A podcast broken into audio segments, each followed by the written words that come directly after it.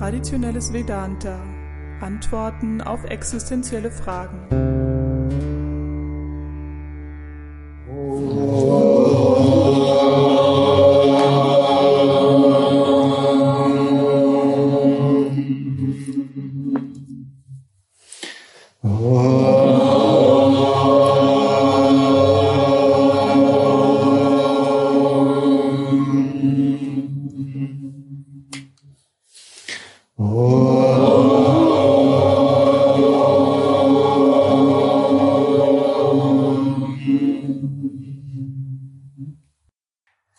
Hier geht es um Gunas und Unwissenheit.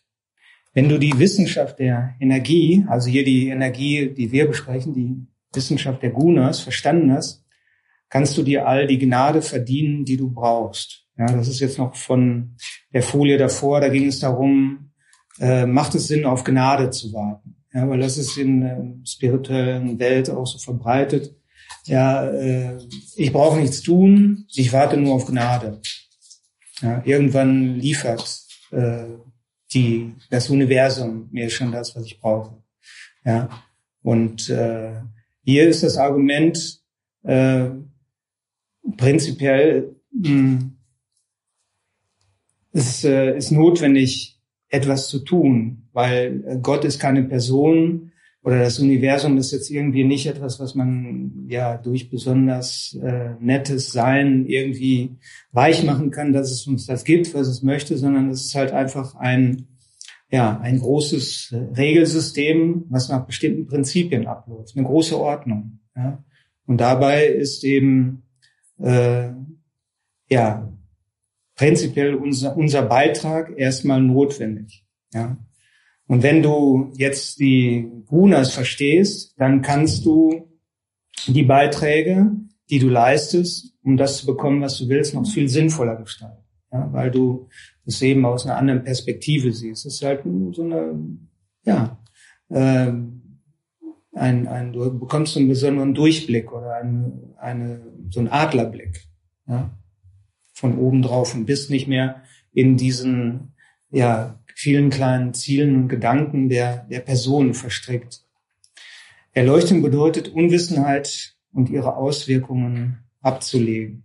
Ja, das heißt also, Fall Unwissenheit bedeutet immer falsche Vorstellungen und im Kern die Vorstellung, ich sei ein im, sich im Mangel befindliches, äh, begrenztes, sterbliches Wesen. Ja, wir wollen uns daran gewöhnen, dass meine Natur, ja, Ewigkeit, Vollständigkeit und äh, ja, ein alldurchdringendes Wesen ist. Ja, das Problem dabei, das hört sich fantastisch an, weil wir sind nicht gewöhnt, weil unsere Unwissenheit fest verdrahtet ist. Ja, wir haben so viele Überzeugungen, Meinungen, Vorurteile, verzerrte Wahrnehmungen, die uns von unserer Kindheit an immer wieder vorgelebt wurden, ja, die uns nahegelegt wurden. Nicht unbedingt, dass die uns eingehämmert wurden.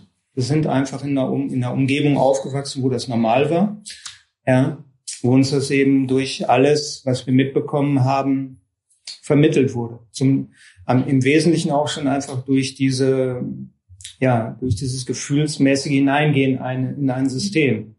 Ja, ich habe äh, selbst auch viel äh, Aufstellungsarbeit gemacht. Ich habe so psychologische Yogatherapie-Ausbildung gemacht. Da haben wir auch viele systemische Aufstellungen gemacht, die ich als Vertreter, Stellvertreter mitgemacht, aber auch viele geleitet. Äh, und äh, da haben wir es halt systematisch geübt. Wenn du halt in irgendein System reingehst, ja, und das reicht, wenn du das kreierst, ja, Kissen hinlegst und sagst, das ist jetzt mein Vater, meine Mutter und äh, du, äh, der Aufstellungsleiter, schickt dich dahin als deren Sohn, dann bist du in dieser Energie drin. Ja, das habe ich so oft erlebt. Äh, und genauso ist das Leben ja auch. Wir kommen an eine bestimmte Stelle ja, oder wir treten irgendjemandem gegenüber und dann äh, passieren diese Dinge unbewusst. Ja. Und das ist eben das, was äh, ja einfach immer abläuft und wovon wir überzeugt sind und womit wir uns identifizieren. Ja, und es geht halt darum, sich das erstmal bewusst zu machen und dann der nächste Schritt, ja, oder die Frage ist jetzt, verschwindet sowas von selbst? Was meint ihr? Was wir immer gefühlsmäßig übernommen haben, immer gelebt haben, wonach wir ja bisher, äh, wovon wir überzeugt waren und wonach wir gelebt haben, unsere, unsere äh, Leitlinien. Wir hängen da dran. Die gehen nicht von selbst weg. Vielleicht gibt vielleicht ein paar Ausnahmen, wo wir irgendwo irgendwelche besonderen Erfahrungen machen, aber es ist sehr selten. Und Lottogewinne sind auch sehr selten. Das ist so ähnlich. Wichtig dafür ist eben die Arbeit an unseren geistigen Instrumenten. Und die geistigen Instrumente sind also ja unsere Art zu denken, ja unsere Art zu handeln, ja, unsere Art zu fühlen. Ja, das, wenn man jetzt die wesentlichen nennen will. Und da gibt es überall bestimmte Denkmuster, Gefühlsmuster, Handlungsmuster. Äh, und die müssen wir uns angucken und äh, versuchen, die erstmal zu verstehen. Auch nicht gleich. Wie erstmal verstehen ist das Erste. Ja, und wenn wir äh, das dann uns das erstmal bewusst ist, dann wäre der nächste Schritt, Es ist dann eben ein, James nennt das hier einen erleuchteten Lebensstil, ähm, der uns hilft, ja, auch diese, diese Unwissenheit zu beseitigen und auch, äh, ja, diesen Erfolg, äh, ja, in unser Leben zu lassen. Nicht konforme Lebensziele verhindern, verhindern Erfolg und führen auch dazu, dass unsere Unwissenheit, ja, so weiterläuft. Das sind halt Muster, die läuft auf Autopilot weiter. Ja, ein erleuchteter Lebensstil hilft dir, schnell und effizient deine spirituellen oder materiellen Ziele zu erreichen. Das war ja auch ein Argument, es kommt nicht so sehr darauf an, ob das spirituelle Ziele sind, die hier jetzt im Vordergrund stehen, aber dieses Wissen ist genauso gut, hilfreich für materielle Ziele. Ja, wenn du also jetzt bestimmte Dinge in der Welt zu tun hast und du hast zu erledigen, zu erledigen hast, äh, dann kannst du dieses Wissen auch äh, dort einsetzen. Ja, ist im Prinzip das Gleiche. Es besteht also ein Zusammenhang von Lebensweise und Erfolg, oder? Da besteht kein Zweifel dran, oder? Äh, hier geht es jetzt erst um Gesundheit. Jeder erhält Gesundheit für wertvoll, doch die am häufigsten gewählte Lebensweise in modernen materialistischen Gesellschaften ist diesen Wert abträglich. Das ist jetzt so ein allgemeinen Platz, äh, aber das äh, prinzipiell halten wir Gesundheit für sehr wertvoll, aber wenn es darum geht, unsere kleinen Gewohnheiten dann loszulassen, kleine Gewohnheiten von ungesundem Essen oder hektischer Lebensweise oder was es immer sein mag, dann kann es halt sein, dass wir doch bequem werden. Ja. Und das ist sehr menschlich. Ja. Und auch hier ist es eben wichtig, dann genauer hinzugucken. Also ich habe auf jeden Fall um jetzt bei diesem Beispiel nochmal zu bleiben, durch diese vielen kleinen Dinge, wie du deinen Tagesablauf äh, gestaltest, äh, ja, kannst du halt gesünder leben. Das kann es jeden Tag ein bisschen gesünder machen. Ja. Jetzt nicht zwanghaft, dass ich mich dann martere, aber viele kleine Gewohnheiten in den Alltag einbauen, die dann äh, Gewohnheiten werden und wo du nicht mehr drüber nachdenkst, sondern die automatisch ablaufen. Weil wir sind ja letztendlich Gewohnheitstiere. Und es ist halt die Frage, welche, welche Programme, welche Gewohnheiten kultivieren wir in uns? Welche wollen wir haben? Du kannst die alten, die irgendwann mal da so eingebaut wurden, weiterlaufen lassen und dann akzeptieren, was da an Problemen aus entsteht. Oder du kannst halt dir äh, ja, Gewohnheit für Gewohnheit vornehmen. Will ich das weiter so machen oder was kann ich tun, das zu ändern? Das wäre jetzt so eine ganz konkrete Sichtweise. Ja, erst jetzt nach 60 Jahren beginnt die Öffentlichkeit Vermutungen anzustellen, dass der sinnlose Konsum von industriell verarbeiteten Lebensmitteln in Verbindung mit sitzenden Tätigkeiten mit so vielen Gesundheitsproblemen in Zusammenhang steht. Das hat James ja jetzt geschrieben. Ich meine, viele haben, fangen ja nicht erst jetzt an, sondern denken es auch schon länger. Aber äh, der eine, die einen mehr, die anderen weniger. Das ist auf jeden Fall äh, ja viel ja, es gibt viel zu verstehen da. Alleine auch zum Beispiel mit der mit äh, sitzender Tätigkeit. Das ist so die letzten Jahre äh, ist mir das auch immer bewusster geworden, wie sehr wir uns äh, ja ja letztendlich auch äh, ja, in gewisser Form vergewaltigen. Auch was wir jetzt hier machen, wir sitzen ja auch hier viel, aber wir sitzen wenigstens auf dem Boden, das ist noch ein bisschen gesünder als das Sitzen auf dem Stuhl. Äh, und diese ganzen Tätigkeiten, weil das führt eben ja einfach zu einer Anpassung des Körpers daran, dieses Sitzen. Und das ist eben äh, ja letztendlich führt das zum Verkümmern mancher ja Fasziengruppen, Bindegewebsgruppen, Muskelgruppen, Psoasmuskeln, Oberschenkel beispielsweise. Das führt zum Abkippen des Beckens nach vorn, runde Schultern und so weiter. Und das hat eine Vielzahl von äh, ja, gesundheitlichen Folgen, die man vielleicht nicht sofort spürt. Ja. Aber äh, wer empfindlich ist, halt schneller und manche andere vielleicht erst nach äh, ja, irgendwie im Alter, ich komme ja jetzt, bin in einem Alter, da geht das los. Ne? Ich werde jetzt bald 55. Dann, äh, gut, Rollator noch nicht, aber, aber irgendwelche. Man schafft es zu verlängern. Jedem ist Gesundheit wichtig, aber die Lebensziele sind in der Regel nicht damit konform. Ja. Das ist halt so eine, ja, irgendwie eine Diskrepanz zwischen dem, was wir uns vorstellen, was uns wichtig ist und der Umsetzung. Besonders, ja. Jetzt geht's um Erfolgreichsein. Jetzt äh, fängt im Prinzip das nächste Kapitel an. Ja, how, äh, how to achieve success, zweite Kapitel. Ja, und äh, das ist, äh, ja, jetzt geht's um den Kern. Viele Menschen sind erfolgsorientiert. Wie geht das? Was ist die Antwort hier von Vedanta, von äh, ja, James, was er uns hier nahelegt. Aber die natürlich auch in die gleiche Richtung geht, auch wenn man andere Vedanta-Bücher liest. Das ist also, James ist jetzt hier keine Ausnahme, der, sondern er ist halt nur jemand, der das äh, auf ja, westliche Denkweisen auch umstellt. Du bist erfolgreich durch das Management deiner Energie, ja, das Management der, der Gunas. Egal welches Ziel du anstrebst, du benötigst einen engagierten und Guna-basierten Lebensstil.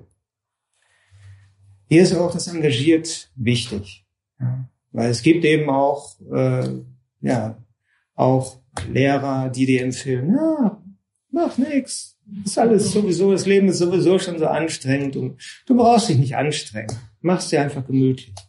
Das ist immer das traditionelle Vedanta sagt, nein, das funktioniert nicht. Das ist halt tammasig, das ist nur dumpf, ja, weil du kommst halt da nicht mal weiter, sondern du sollst halt äh, die Zeit, die dir hier geschenkt wird, ja, wir haben alle das Leben hier geschenkt bekommen, Körper für eine gewisse Zeit, und die soll auch sinnvoll genutzt werden, nicht einfach nur irgendwie äh, Zeit vertrödeln, ja, also ein engagierter und guna-basierter Lebensstil, ja. Äh, Natürlich, Guna-basiert bedeutet vornehmlich Sattvik. Was das heißt, da kommen wir dann Schritt für Schritt zu. Deine geistigen Instrumente müssen aus den richtigen Gunas bestehen. Das heißt also, in denen sollten die, die Gunas dominieren oder das Guna dominieren, was dich äh, ja, zur Erkenntnis bringt, zur Einsicht bringt. Um die geistigen Instrumente zu äh, managen, benötigst du Wissen über die Gunas. Du musst also wissen, was, äh, was sie sind, wie sie sich anfühlen und welche Zusammenhänge da existieren. Ja. Vieles ist jetzt nur so Motivation, soll auf einen gewissen Stamm äh, ja, äh, Neugier aufbauen, gewissen Spannungsbogen aufbauen.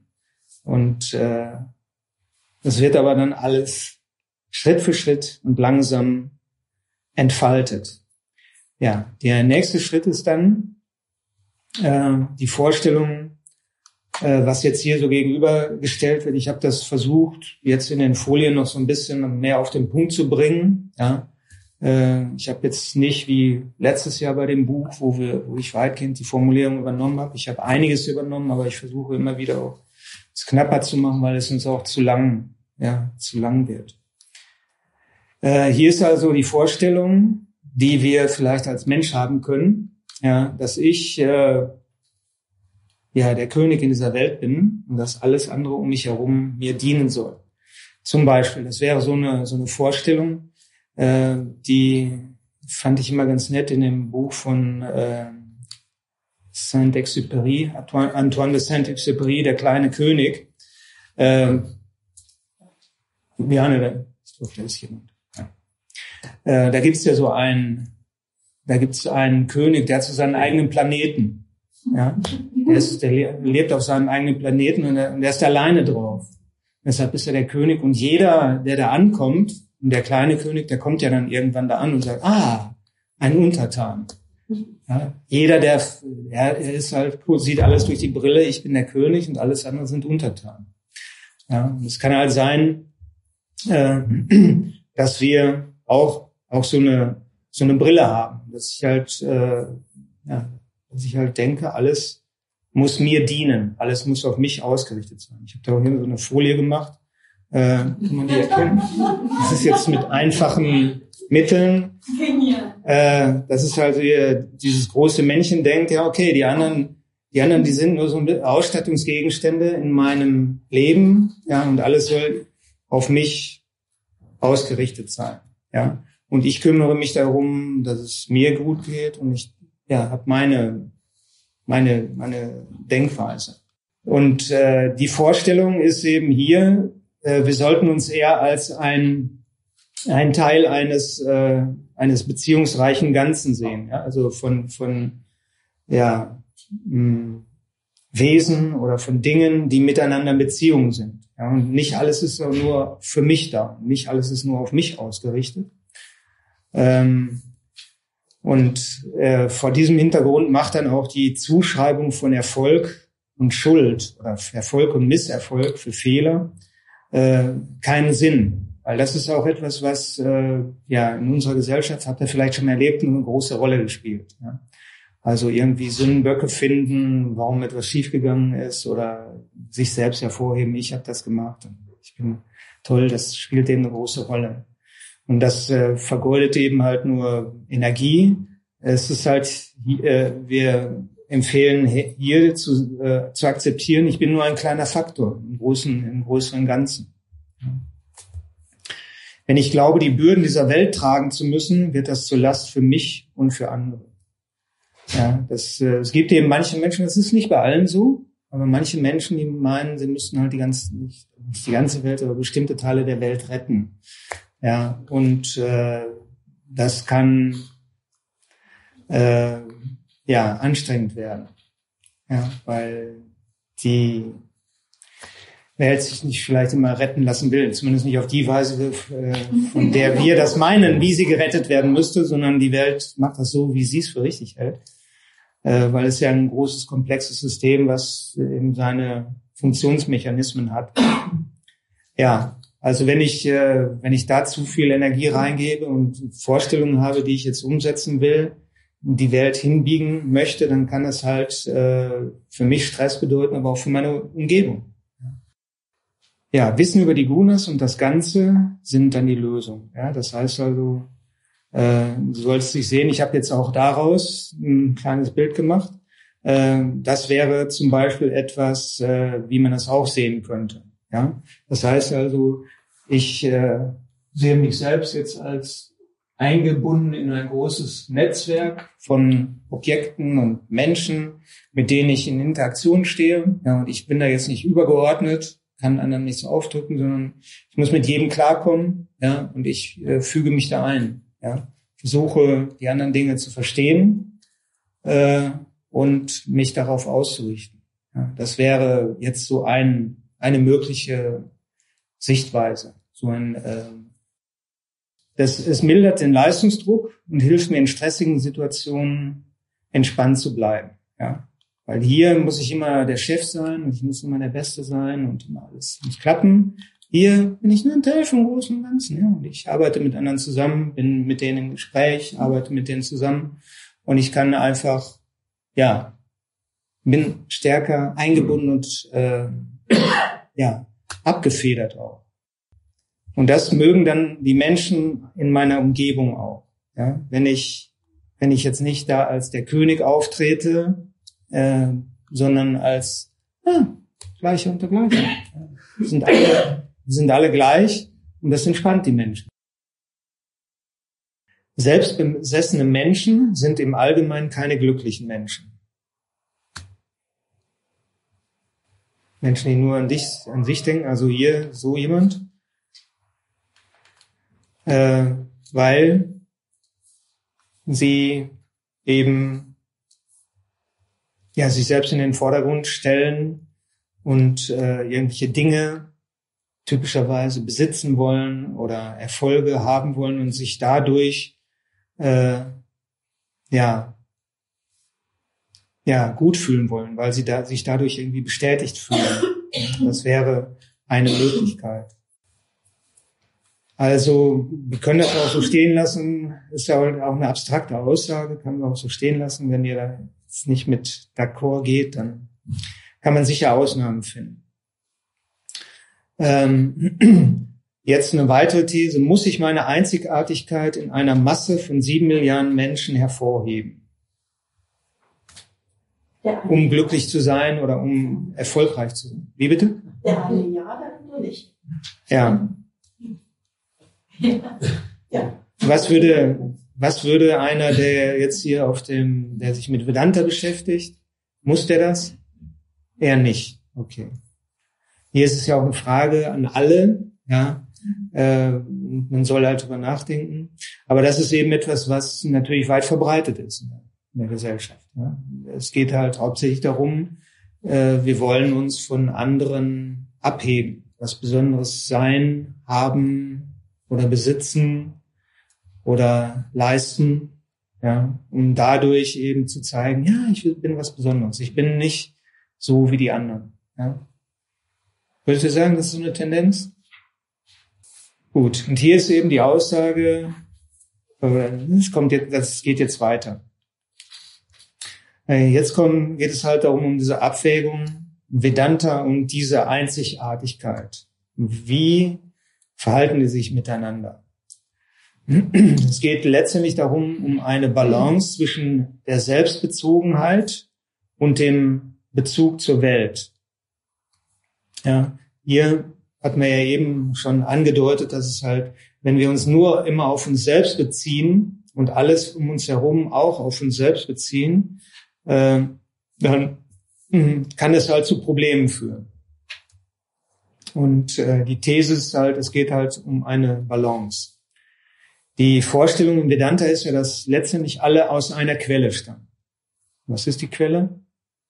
Was ist unsere gemeinsame Quelle von uns allen? Wie bitte? Bewusstsein, genau. Aus dem, das ist unsere Natur und aus dem äh, sind letztendlich auch, ist alles gemacht hier. Weil die Welt ist non-dual, es gibt nur Bewusstsein, ja, und aus dem ist alles gemacht und alles, was wir hier nur sehen, sind nur Formen. Formen, die und Namen, die die wir abgrenzen können. Und wir haben uns so sehr an diese Formen und Namen gewöhnt und die so in den Mittelpunkt gestellt, ja, dass wir die Essenz, das Bewusstsein nicht sehen. Aber wir haben schon genügend darüber reflektiert, dass wir halt wissen, alles ist Bewusstsein. Ja. Das heißt also, egal wem ich begegne, wir sind eins. Ja, das ist halt die Vorstellung. Wir haben, äh, wir sind aus dem gleichen Stoff gemacht. Bleiben wir bleiben wir dabei. Äh, wir stammen aus der gleichen Quelle und wir haben auch ähnliche oder gleiche Emotionen und Gedanken. Ja, weil die Gedanken und Emotionen sind bei den Menschen gleich, oder? Oder denkt ihr, äh, die sind bei euch einzigartig? Nicht.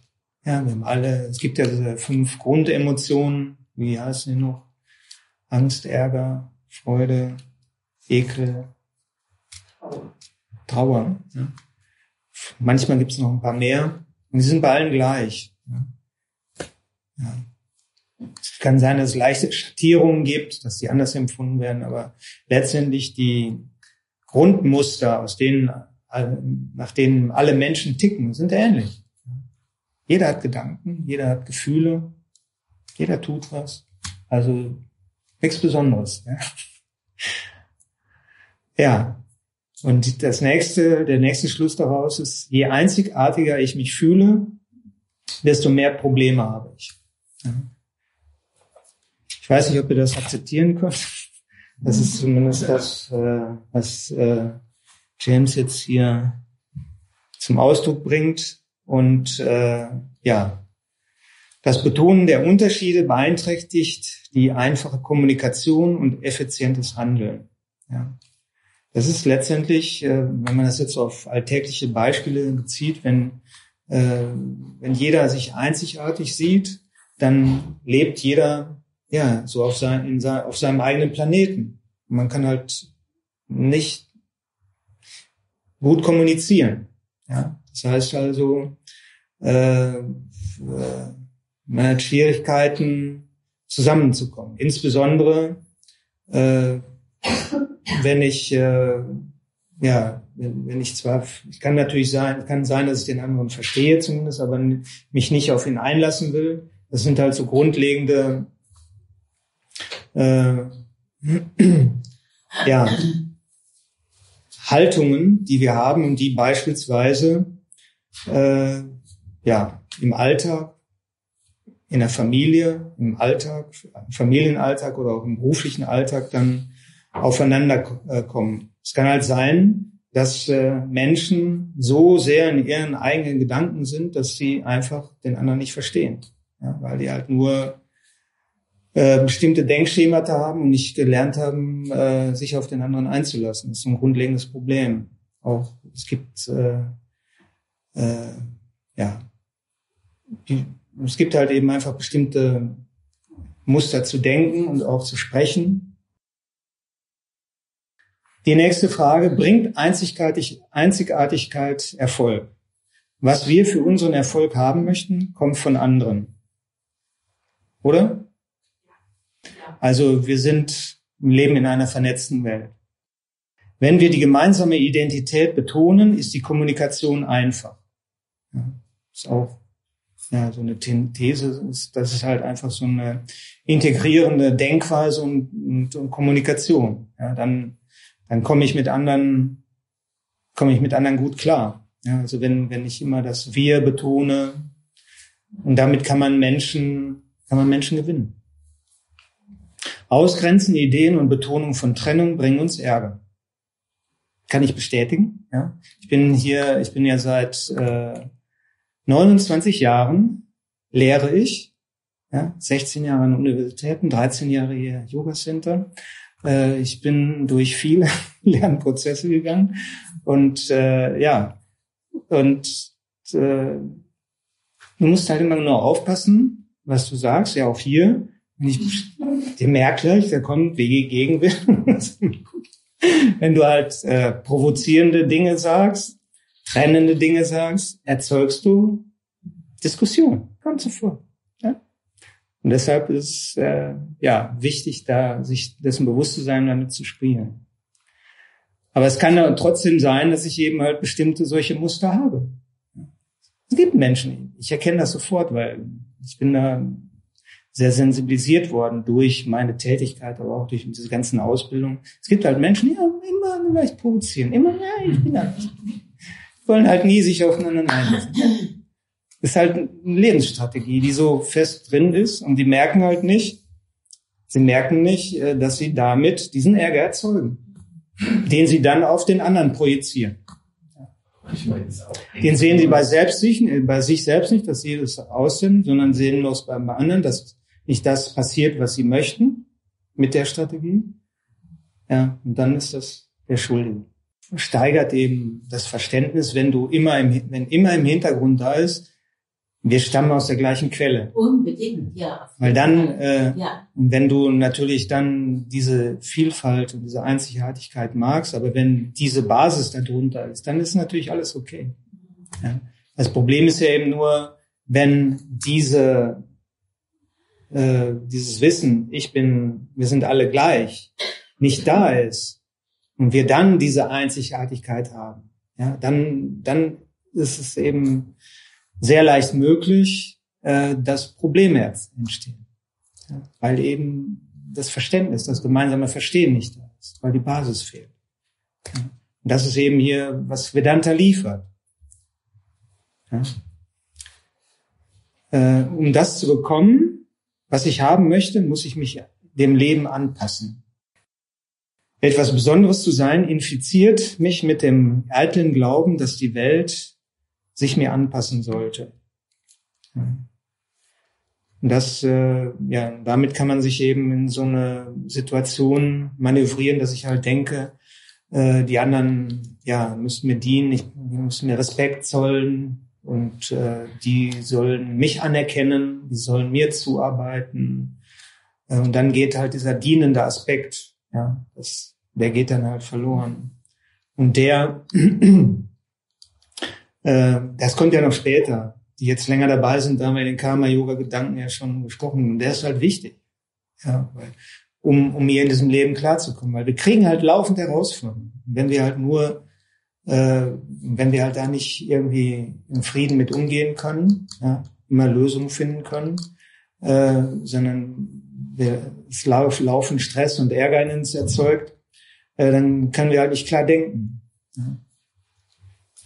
Okay, hier ist auf jeden Fall jetzt so die, der Schluss. Es ist kein Kompromiss, sich anzupassen, es ist weise Vernunft. Ja. Das heißt natürlich auch nicht, dass wir jetzt zum Wurm werden sollen. Äh, natürlich.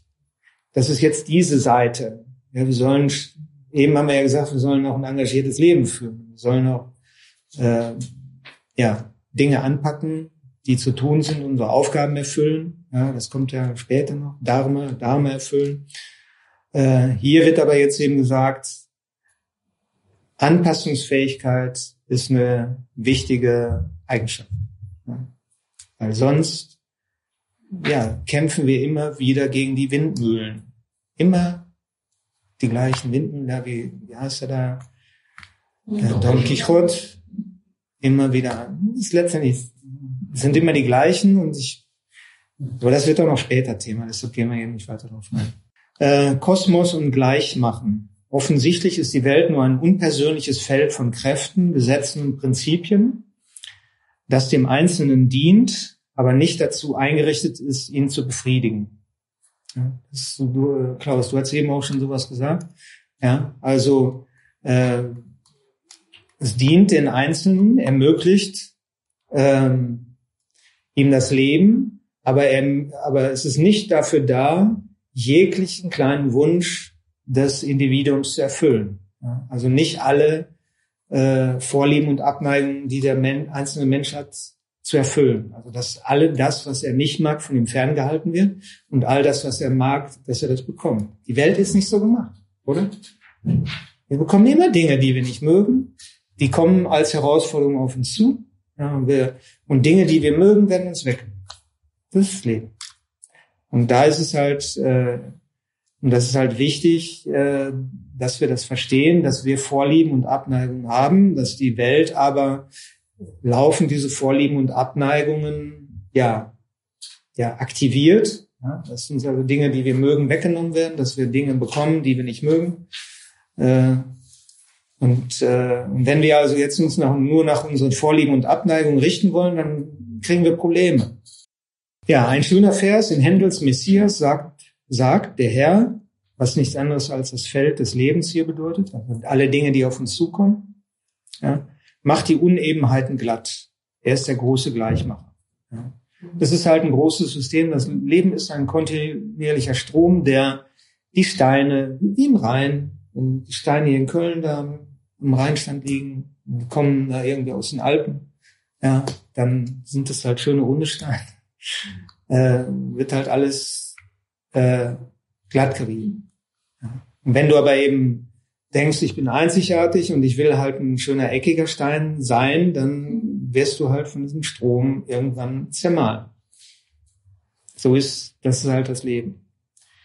Der Kosmos wird zum Chaos, sobald er seine eigenen Regeln bricht, um der Einzigartigkeit Rechnung zu tragen das ganze Leben ist so ausgerichtet, es läuft nach gewissen Regeln ab. Und der Einzelne, das einzigartige Einzelne, ist nicht so wichtig.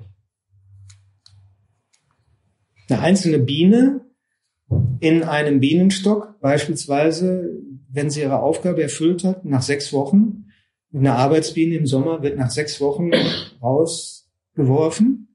Äh, und äh, ja, das Volk ist das Wichtige, nicht, nicht die einzelne Biene. Und das läuft eben äh, alles nach diesen Prinzipien ab. Und wenn wir auch jetzt unsere, wir können das jetzt ein bisschen erweitern von unserer Existenz, ja, wir sind nur, ja, wie Staffelläufer. Wir haben halt bestimmte Sachen von unseren Eltern übernommen, geben es an unsere Kinder weiter und die wieder weiter. Du kannst das hier erweitern. Ja, diese Dinge sind in der äh, im Kosmos halt wichtiger als jetzt Mr. Ego oder Mrs. Ego. Bin ich ja in meiner kleinen Welt bin ich ja Schöpfer. Und wenn ich da sage, okay, aber der große Kosmos, der liegt ja nicht in unserer Hand, der liegt in der Hand von einem schöpferischen Prinzip und das läuft ab. Und, ja? Wenn das Leben persönlich wäre, würde niemand morgens aufstehen, denn zielgerichtetes Arbeiten wäre unmöglich. Wenn nicht eine gemeinsame Basis da ist. Ja? Weil es ist ja eine Basis zum Beispiel hier. Ihr taucht auf einmal hier auf. Es muss ja irgendwas Gemeinsames da sein. Und es ist nicht so, dass wir, wir alle völlig voneinander getrennt werden. Genauso jede Arbeitsstelle. Gibt es Leute, selbst Leute, die da hinkommen, weil sie, die haben überhaupt keine Lust, dahin zu gehen. Aber trotzdem, trotzdem tauchen die da auf.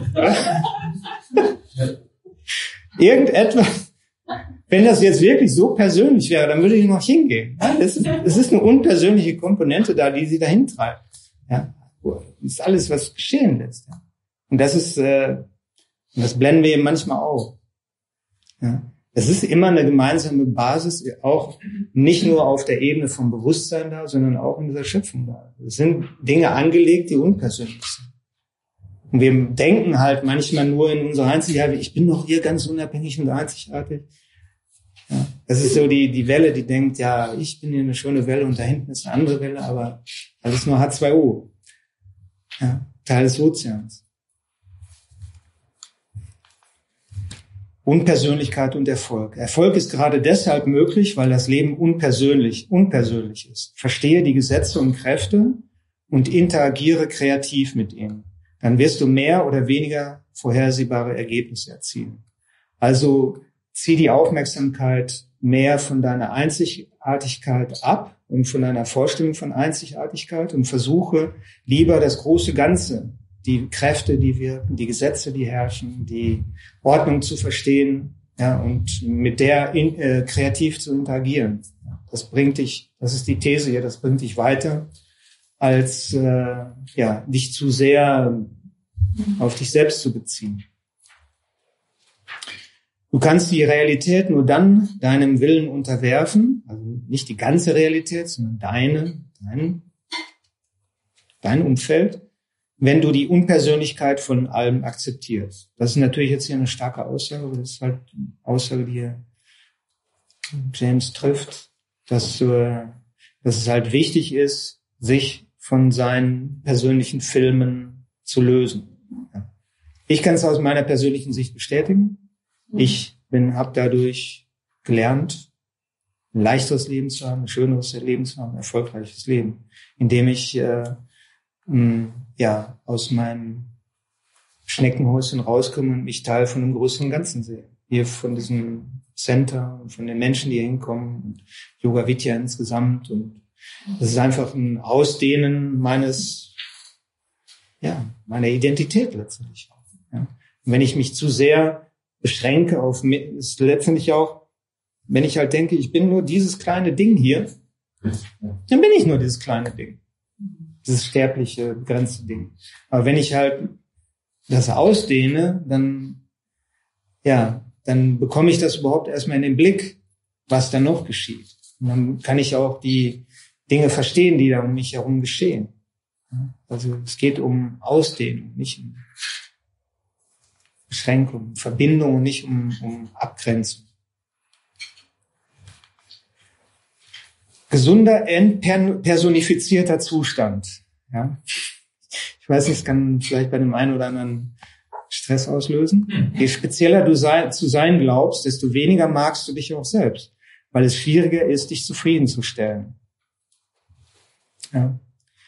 Jeden Tag anderes Essen und andere Kleidung zum Beispiel. Ja. Wenn du also zu enge Vorstellungen hast von dem, was du brauchst, ja, und, äh, und zu sehr, äh, zu enge Vorstellungen von dem, was du essen willst, was für Kleidung gut ist, oder, oder die farbenen Wände, wenn du das halt, ja, wenn, wenn du da Abwechslung brauchst, mehr davon oder besser oder anders, das ist so eine typische Denkweise, äh, dann kannst du dich niemals zufriedenstellen. Das ist, weil es ist endlos. Die Bedürfnisse sind endlos. Es, es kannst halt sehr kreativ sein, neue Dinge zu produzieren, die dich ewig am Laufen halten. Wie eine, wie die, äh, wie eine Karotte, die der Esel an einem Stock am Hals festgebunden hat. Ja, so hast du deine, kann es halt sein, deine, deine äh, Vorstellung, die du aufbaust, dass du speziell bist, ja? dass du dich vom Nachbarn abgrenzt, weil der, der hat irgendwie ein, äh, ein spitzes Vordach und du hast, willst halt ein flaches haben, weil du anders sein möchtest. Äh, ja, dann ein, oft wird ein Einwand gemacht, hier in Bezug auf Kindheitstraumata als Beispiel. Verdrängung von Kindheitstraumata. Traumatische Erinnerungen sollten angeschaut und ihre Bindung reduziert werden. Die sollte man natürlich nicht verdrängen.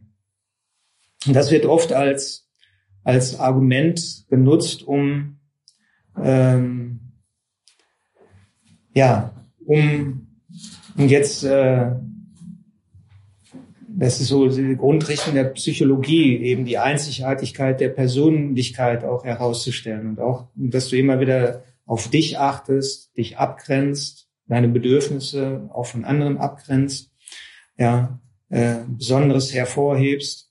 Äh, und äh, das ist der eine Aspekt. Und der andere Aspekt ist eben, äh, es gibt die Möglichkeit, dass man irgendwelche Erlebnisse unterdrückt und verdrängt. Ja?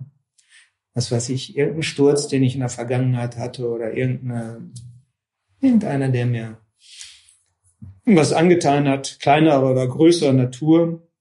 Und es kann sein, dass ich das in meinem inneren, ja, äh, ja in, in meiner Seele, wenn man so nennen will, in meinem Gefühls- und Gedankenhaushalt, dass ich das irgendwo hinschiebe, damit ich es halt nicht, nicht sehe, weil ich halt andere Dinge zu tun habe.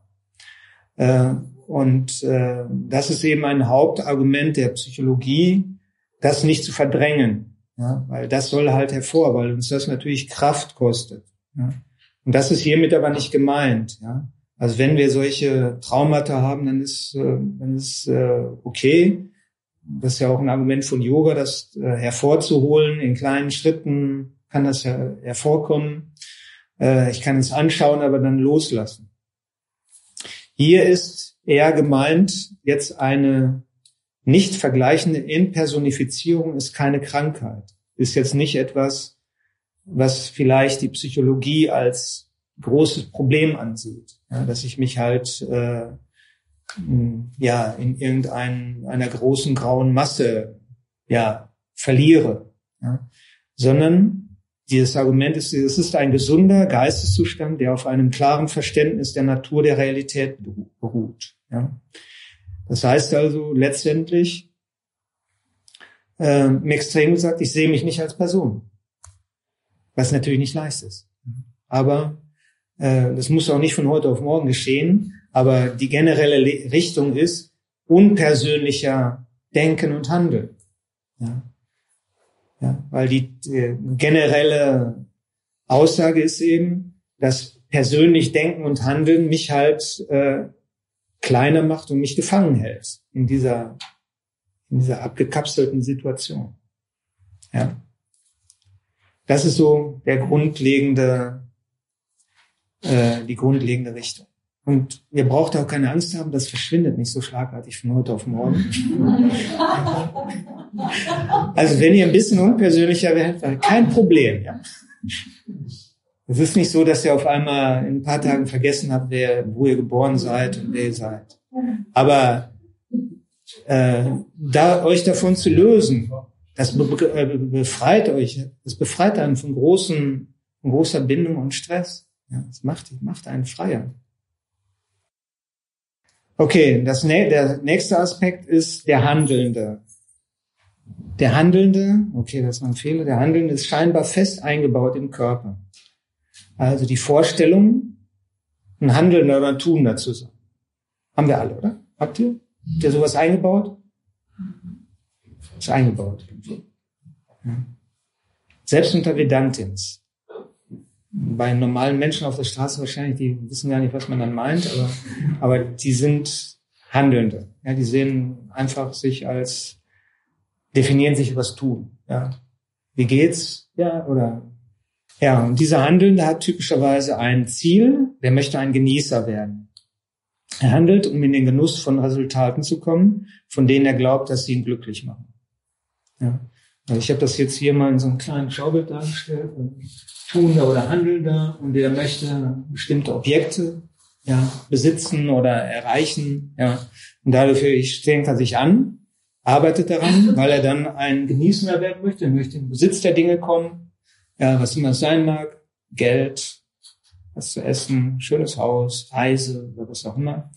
Äh, und wenn er dann Genießender ist, dann freut er sich. Das Problem ist halt nur, irgendwann nutzt sich die, die Wirkung des Objekts ab und dann wird er wieder zum Tunen. Und so entsteht dann so ein großer Kreislauf. Manche, die sind nicht so erfolgreich in dem, was sie tun. Die bekommen nicht das, was sie haben wollen. Und dann geht's, dann geht's halt hier immer. Ja. Ein sehr kleiner Kreislauf. Also das ist dann ein bisschen, vielleicht ein bisschen frustrierender. Aber auch das ist frustrierend, wenn du immer das bekommst, was du willst. Wenn es weltliche Objekte sind. Das nutze ich alles ab und das wird irgendwann. Außer Kaffee. Genau. Kaffee nutzt sich bei mir nicht ab. Kaffee nutze ich nicht ab. Ja, bei mir hat er sich schon sehr äh, vor langer Zeit abgenutzt. Aber das ist individuell verschieden. Äh, ja, okay. Das heißt also, das ist in uns eingebaut, dieses grundlegende Muster. Und äh, es hat auch Vorteile, weil dadurch funktioniert die Welt auch so, wie sie funktioniert. Wenn es hier keinen Handeln geben, geben würde, dann gäbe es manche Dinge nicht, oder? Das ist wahrscheinlich nötig, damit die Welt so ist, wie sie ist, oder? Es ist einfach, was getan wird. Ja, Problem, Handeln um Glück zu erlangen. Also das Problem, wenn du Dinge benötigst, um dich wohlzufühlen, gibt es lange Phasen des Unwohlseins. Das, denn es besteht immer ein Abstand zwischen der Handlung und ihrem Ergebnis. Insbesondere bei komplexen Sachen. Einfachen Sachen wie ein Kaffee oder so, das geht schnell. Aber wenn du jetzt, ja mal, du hast irgendwie einen größeren Traum, ein Buch schreiben oder gewisse Summe Geld oder das heißt also, wenn, wenn das nur so ein nice to have ist, ist natürlich kein Problem. Aber wenn du das für dein Ich, für deine Definition von Ich, für deine Identität, für, dass du dich gut findest und okay findest, benötigst, dann hast du Schmerzen, oder? Das ist ein leidvoller Zustand. Also, die Lösung, wenn du schon glücklich bist, handelst du freudig, nicht, nicht um Freude zu erlangen. Also wenn du dich im Mangel befindest und handelst, um Dinge zu bekommen, damit du, damit du glücklich bist, dann hast du immer ein Problem. Ja. Und Vedanta sagt also, kümmere dich erst darum, dass du glücklich bist und dann, dann schau, was noch zu tun ist. Ja. Handel aus Freude, aus Glück heraus. Ja ja, die Knappheit von Objekten und begrenzte Mittel, um diese Objekte zu erlangen, erhöhen den Stress. Ja. Und da herrscht ein harter Wettbewerb, musst du dich anstrengen, um so einen zu haben. Oder was auch immer es ist, oder irgendein schönes äh, Seegrundstück, ja. Oder hier Köln, irgendwie ein äh, Haus mit Rheinblick oder Zugang zum Rhein sogar. Das ist sehr begehrt. Da sind viele äh, erfolgssuchende Menschen hinterher. Und dann musst du, dich, musst du auch den Bogen einsetzen. Ja? Und das ist Stress, wenn du das haben willst. Und insbesondere, wenn du das haben willst, damit du glücklich wirst. Weil du unglücklich bist und du das haben möchtest, damit du glücklich bist. Kein guter Zustand. Stress macht ja keinen Sinn, da die Dinge nicht in deiner Hand liegen. Es liegt nicht alles in unserer Hand. Komplexe Dinge liegen nicht in unserer Hand, sondern das ist halt eine nach Regeln ablaufende große Ordnung. Wir können manche Dinge bewirken, wenn wir intelligent handeln, aber nicht alles. Ja, Trennung von ungetrübter Freude erzeugt Schmerz. Und es kann sein, dass wir, die auch, dass wir diesen Schmerz auch haben, wenn wir, wenn wir erfolgreich sind. Wenn wir materielle Dinge bekommen, aber trotzdem immer ein Mangelgefühl haben. Das Mangelgefühl kann sein, wenn ich nicht weiß, wer ich bin. Ja, und das erzeugt Schmerz und Leid. Genießen oder Guna-Management. Langweilen dich deine eigenen immer gleichen Beschwerden, Rationalisierungen, Rechtfertigungen und Ausreden, um dein Selbstwertgefühl zu stärken, nicht zu Tode? Also es kann sein, es kann sein, dass, dass das okay ist, ja, wenn du mit dir in Frieden bist und das alles siehst, ja, okay. Kann auch äh, sehen, ja, ich bin in zweiter Linie eine Person und habe ja bestimmte Dinge zu tun. Ich muss mal halt jeden Tag die Zähne putzen und lass das einfach geschehen. Es geschieht. Kein Problem damit. Aber wenn du, wenn du alles darauf ausrichtest, dann, was weiß ich, dein Zähne putzen, dein, dein tägliches Handeln, damit du glücklich wirst, dann hast du ein Problem. Was sind die Gunas? Das Leben ist ein ununterbrochener Strom von alltäglichen Herausforderungen, die von unserem Karma diktiert werden. Ja. Und das Karma haben wir jetzt vielleicht, wenn ihr Yogalehrerausbildung habt oder länger auf dem Weg seid, dann kennt ihr das.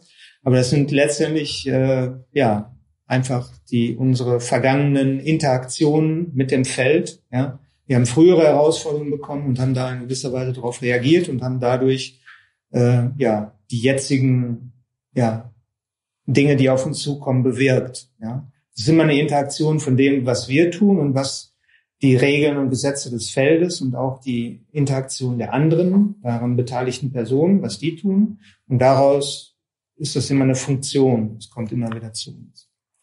Ja, und das kommt auf uns zu und in dem Moment müssen wir es auch annehmen. Ja, wir können nur für die Zukunft, da haben wir Einfluss.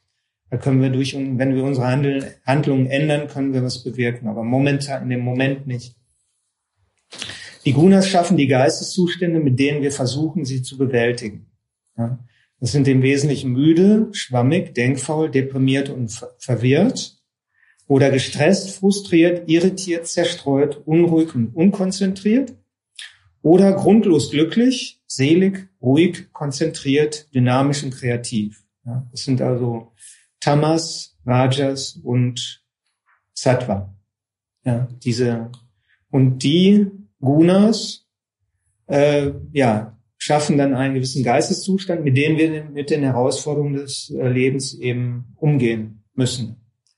Was meint ihr in einem müden, schwammigen, denkfaulen, deprimierten und verwirrten Zustand? Kommt man damit mit den Herausforderungen des Lebens gut klar? Nicht. Gut. Okay. Also es geht in die Richtung Nummer drei. Ja? Also konzentriert, ruhig, selig, dynamisch, dann kommt man gut klar. Die äh, Gunas sind Kräfte, die dich denken lassen, was du denkst und fühlen, was du fühlst, ohne dich um Erlaubnis zu bitten. In dem Moment. Die sind äh, laufen ab. Die laufen ab. Es ist, hängt natürlich die Gunas und Karma hängt natürlich auch zusammen, ja, weil wenn du durch deine vergangenen Handlungen ja bestimmte Gunas kultiviert hast, ja, dann kommen die auch zu dir. Es kommt das zu dir, was du bestellt hast. Ja. Und wenn du daran was ändern willst, dann geht das nicht von selbst. Die Gunas ändern sich nicht äh, von selbst, sondern du musst sie managen. Und dafür musst du sie erstmal verstehen. Und sie fragen nicht um Erlaubnis, sie kommen einfach. Die wechseln auch. Ja. Ja, es kann von außen kommen, kann von innen kommen. Ja. Einen Moment bist du traurig und im nächsten Moment fühlst du dich auf einmal wohl. Ja. Du hast dich sehr wohl gefühlt, aber auf einmal bist du müde.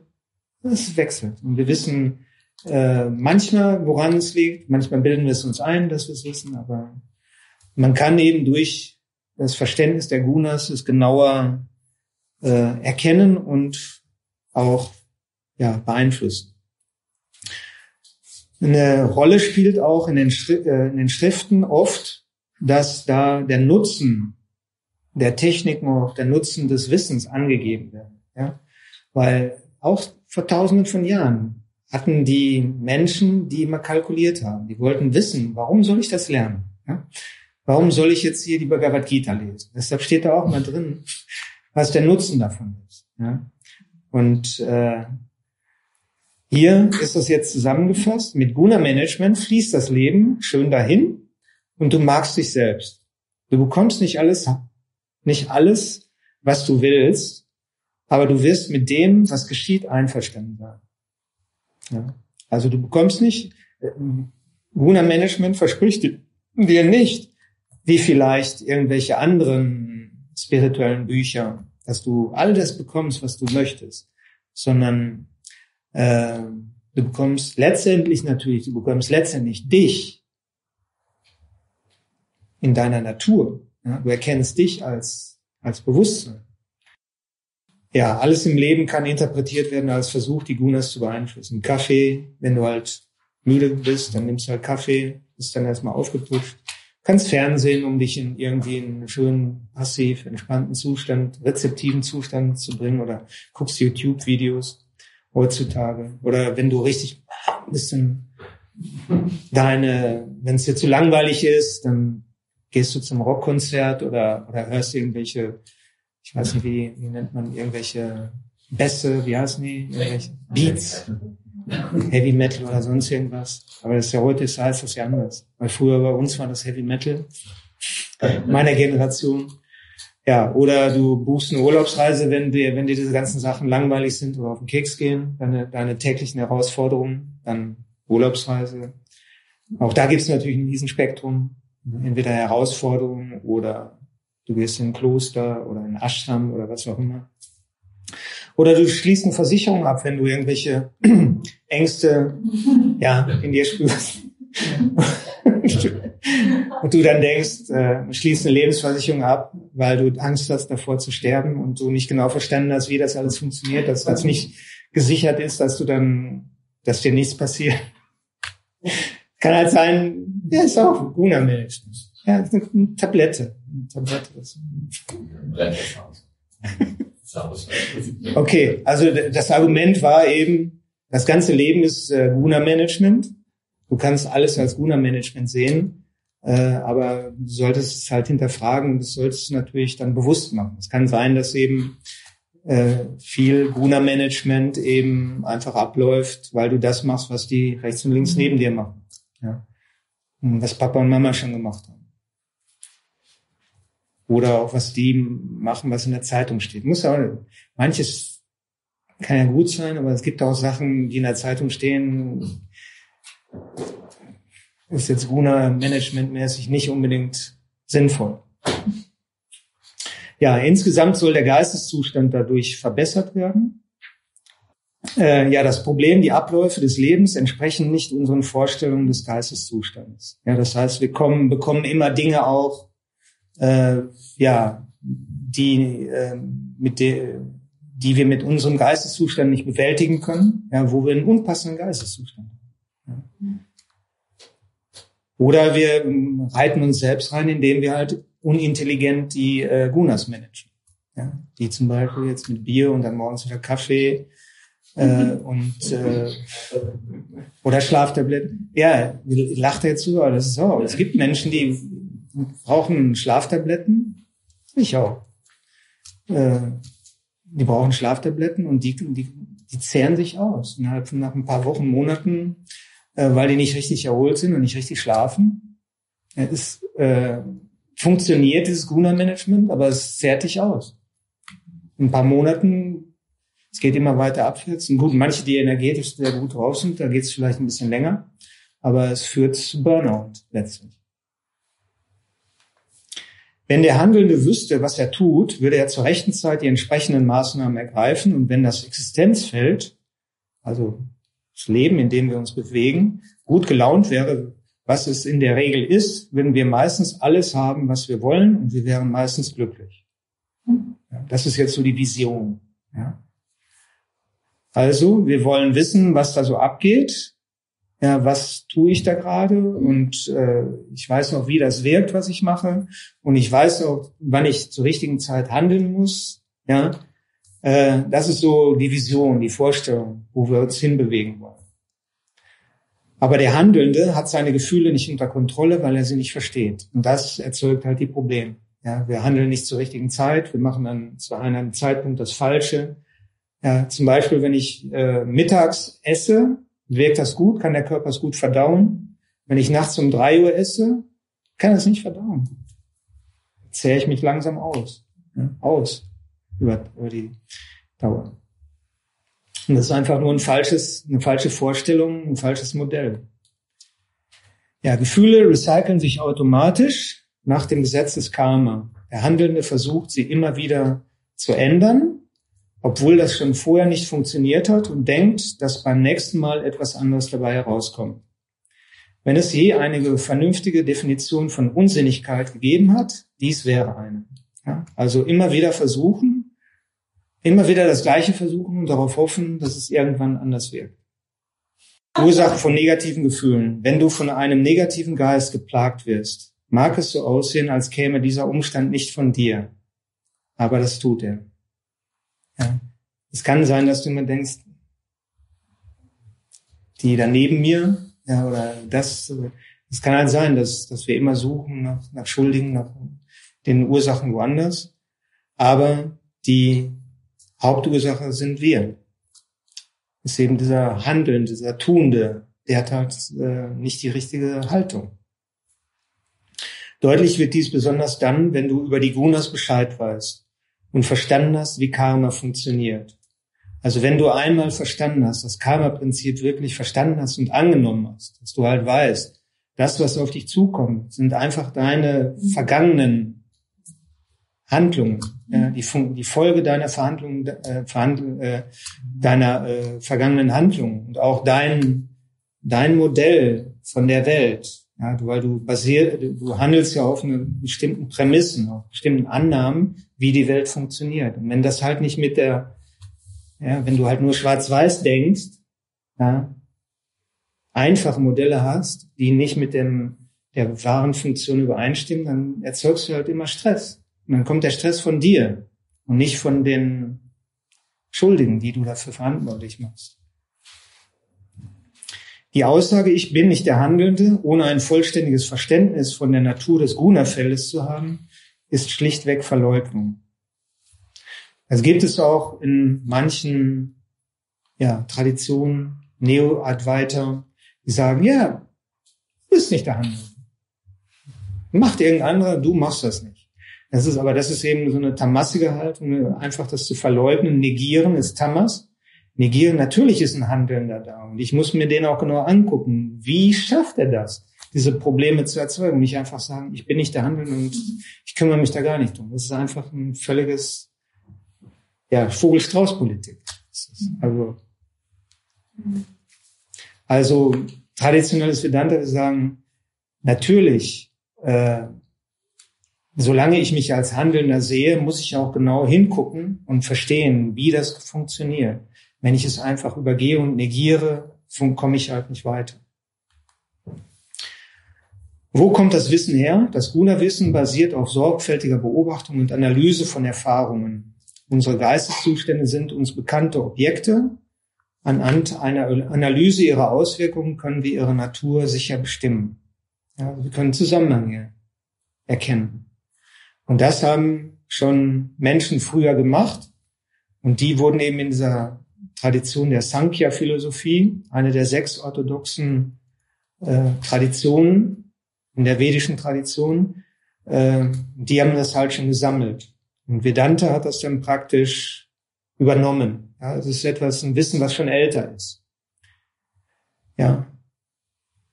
Ja, wir finden dieses Wissen in den Schriften über Dharma und in der Bhagavad Gita weiterentwickelt.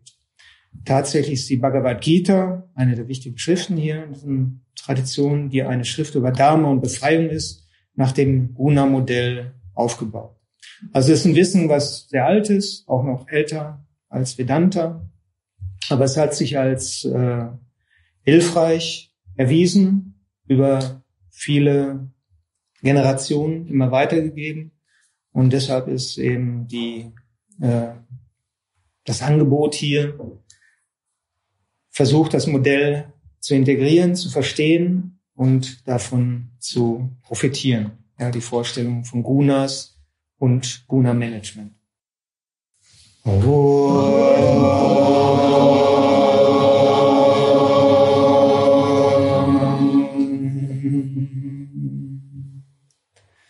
Oh.